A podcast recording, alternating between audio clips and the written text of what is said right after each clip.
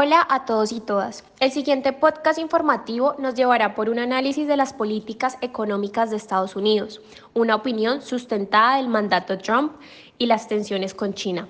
Además, hablaremos sobre el coronavirus, la pandemia que al día de hoy ya deja más de 4.3 millones de personas infectadas, con un saldo de más de 300.000 muertes a nivel global, siendo Estados Unidos el país con más contagios. ¿Cómo ha sido enfocada la política económica de los Estados Unidos en la presidencia de Donald Trump? Billions and billions and billions and billions and billions and billions and billions and billions and billions and billions and billions and billions and billions and billions and billions and billions and Hola a todos y todas. Espero estén teniendo un rato ameno con el podcast. Y ahora bien, respondiendo a la pregunta, eh, para bien o para mal, desde que arrancó su mandato, Donald Trump ha ligado el éxito de su presidencia a la gestión de la economía. Eso parece ser claro y parece ser su eje más puntual dentro de su estrategia política. De momento, al menos, eh, es cierto que el PIB estadounidense solo creció el año pasado, es decir, en 2019, al 2,3%, siendo su peor dato desde 2016 por la caída de la inversión y las tensiones comerciales. Estos datos los proporciona el Departamento de Comercio de los Estados Unidos. Pero también el país mantiene su tasa de paro en zona de mínimos, en el 3,6%, y acumula una década de creación de empleo en lo que supone la mayor expansión en el ámbito laboral de toda la historia moderna. Este es un dato claramente no menor, ya que la economía estadounidense a inicios del año 2019, si bien comenzó con mucha fortaleza, al traer consigo los buenos resultados de la solidez del año anterior respecto pues al crecimiento del PIB, un bajo índice de, de desempleo y otros factores, así como un respetable récord de confianza del consumidor, que hace que la economía de Estados Unidos tenga un leve crecimiento. Por su parte, las políticas económicas impulsadas por Donald Trump, como los recortes de impuestos, no han tenido ninguna incidencia estructural para que se presente una mejora preponderante. Es decir, si bien hay mejoras económicas y hay una tasa de desempleo menor, eh, pues al menos hablando hasta el 2019, no se ha conseguido una mejora estructural de la economía estadounidense que presente una mejora preponderante que nos deslumbre.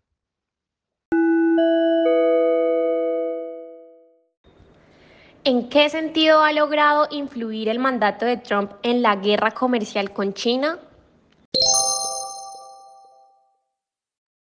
Bueno, pues bien, este punto ya lo venía mencionando anteriormente, ya que es un punto bastante relevante a la hora de hablar de la economía de los Estados Unidos, sumado a lo que ya veníamos hablando respecto al tema económico, se encuentra la amenaza de una inminente guerra comercial, la cual ya afectó la economía real de los Estados Unidos y asimismo la economía mundial. Con la baja de consumo de productos como el cobre, el petróleo y otros materiales básicos, además de un confrontamiento tecnológico por parte de los grandes del sector, como lo hemos visto en el caso de Huawei, Apple, eh, Samsung, eh, diferentes gigantes tecnológicos que se han visto afectados por esta guerra comercial. A grosso modo, el gobierno chino ha incrementado paulatinamente sus aranceles hasta un 10% más a las importaciones, generando un valor agregado de 75 mil millones de dólares a lo que el presidente Trump respondió con otras dos subidas de aranceles a productos chinos, siendo esto un toma y dame bastante álgido. Adicionalmente, cabe resaltar la orden de la Casa Blanca a las grandes compañías estadounidenses para comenzar a buscar alternativas al mercado con China, que incluya, claramente, traer a sus empresas a casa y fabricar sus productos en Estados Unidos, esto para tratar de fortalecer claramente la industria nacional, que es el punto álgido a lo que le está apostando Donald Trump. Es un proceso bastante complejo debido a las, em, a los empleos y a diferentes eh, tipos de mm, eh, como prebendas a las que se tienen que ajustar los trabajadores estadounidenses. Esta orden a las empresas estadounidenses seguida de la ronda de aranceles chinos provocó una gran inquietud entre los inversores y golpeó los precios de las acciones en los mercados de Estados Unidos y Europa. Inmediatamente se conocieron estas noticias de subida de aranceles, se vio afectada la bolsa de una manera increíble. Entonces esto hace que la guerra comercial claramente afecte los intereses de Donald Trump y asimismo los intereses chinos.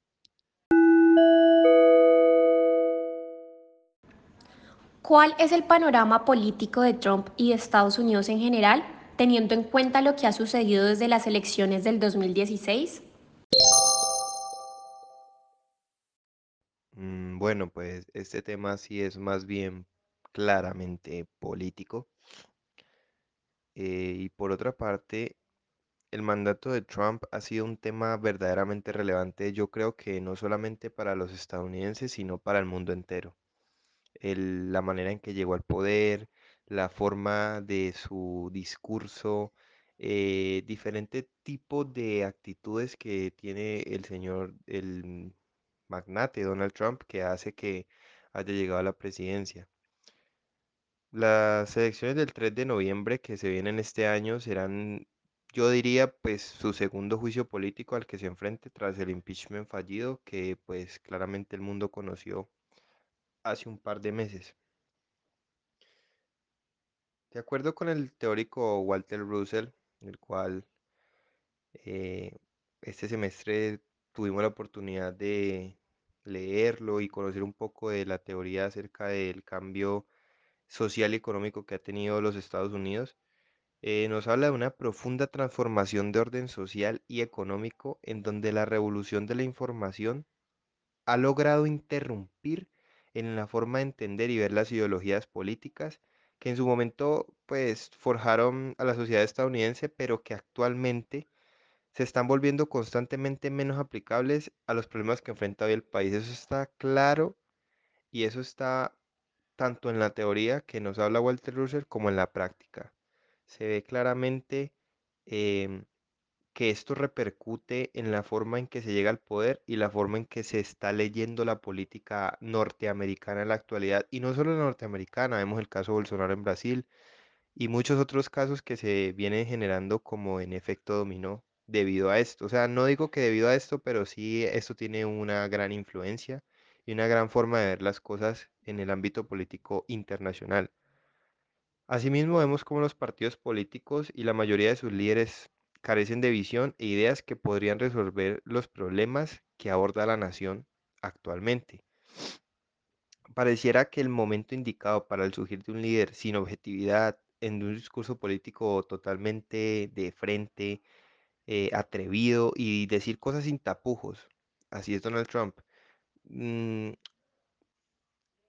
él no le importa mentir, no le importa mentir, no le importa decir las cosas, así le duela a quien le duela. El tipo va diciendo las cosas tan de frente que eso es lo que le gusta al electorado, así sea mentira, y saben que es mentira, pero él toma las riendas de su país de esa manera. Trump ganó con el discurso de Make America Great Again y el americano de estrato medio no estamos hablando de simplemente los republicanos, sino no, el estrato medio y muchos otros se comieron el cuento y esto fue lo que pasó.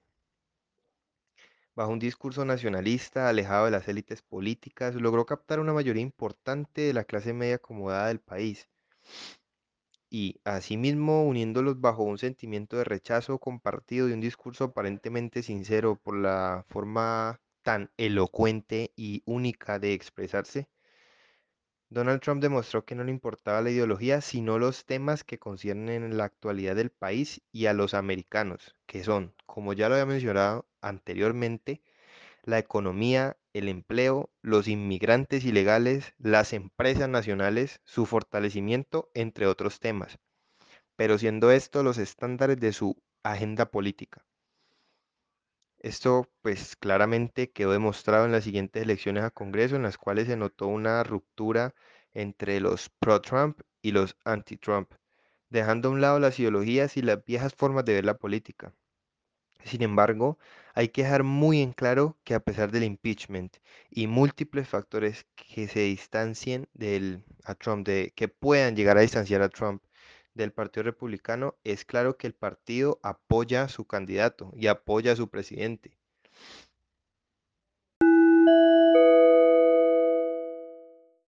Ahora bien, ¿es posible que esta crisis desatada por la pandemia del coronavirus cambie el rumbo y la idea de reelección de Trump?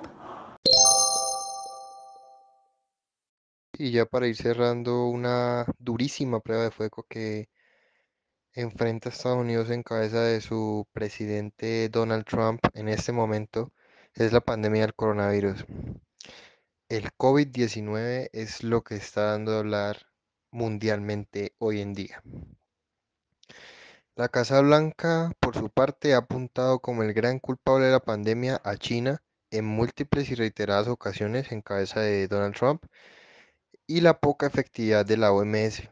Esto se ha visto reflejado en los recortes de presupuesto, en las ruedas de prensa en las cuales el presidente acusa directamente a China y a la OMS de no haber sido eh, o tomado las precauciones necesarias en el momento oportuno, especialmente por las supuestas ofuscaciones de Beijing sobre la propagación inicial del coronavirus. Eso ha hecho que se desaten una serie de comentarios, una serie de acusaciones a China, afirmando que lo que sucedió nunca debería haber sucedido, ya que China debería o tenía que haber informado que tenía un problema y no lo hizo a tiempo. Eh, además, mm, Donald Trump ha hecho una serie de comentarios un poco fuera de lugar en los cuales, por ejemplo, cito, deberían darle detergente a las personas para que cure el coronavirus, cosa que obviamente no es así. Eh, muchos científicos han salido a desmentir, a decir que está totalmente equivocado y fuera de lugar.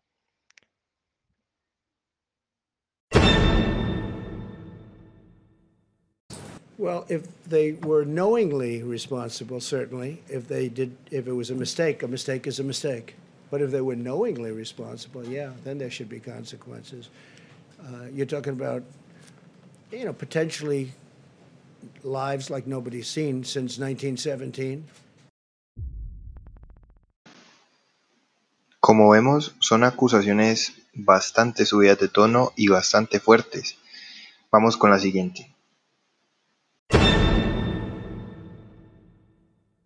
Getting pieces already, and we're not happy about it. And we are by far the largest contributor to WHO, World Health, and uh, they misled us.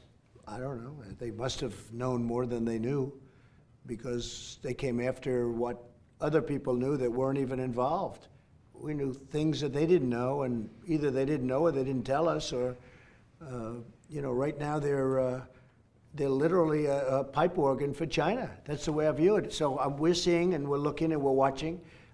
And uh, again, we give $500 million. We have over the years from 400 to 500 for a long time, for many years.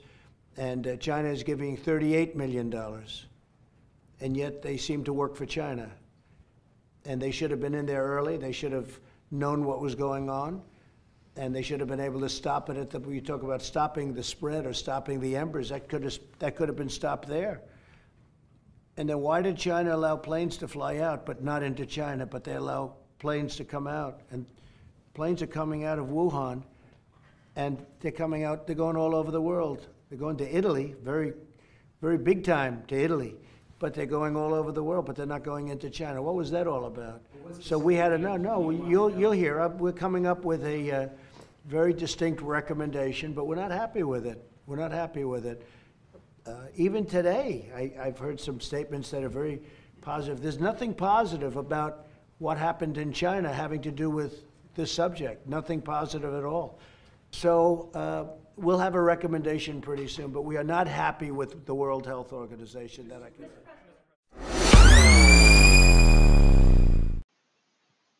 Muy bien, pues cerramos así eh, una serie de acusaciones y testimonios por el presidente de los Estados Unidos, Donald Trump, en el cual hace eh, aclaración de por qué ha dejado o recortado el presupuesto para World Health Organization. Y asimismo eh, vemos cómo esto influye en las tensiones que ya venían con la tensiones, la guerra económica con China. Ahora se suma el problema del coronavirus y eh, las interpretaciones que se tienen acerca de este virus mortal. Estados Unidos se ha visto claramente afectado no solo eh, económicamente, sino política y socialmente debido al COVID-19. Ha tenido unas alzas en los contagios bastante preponderantes, lo que lo llevó al primer lugar mundial de contagios, sobrepasando China, Italia, España, entre otros países.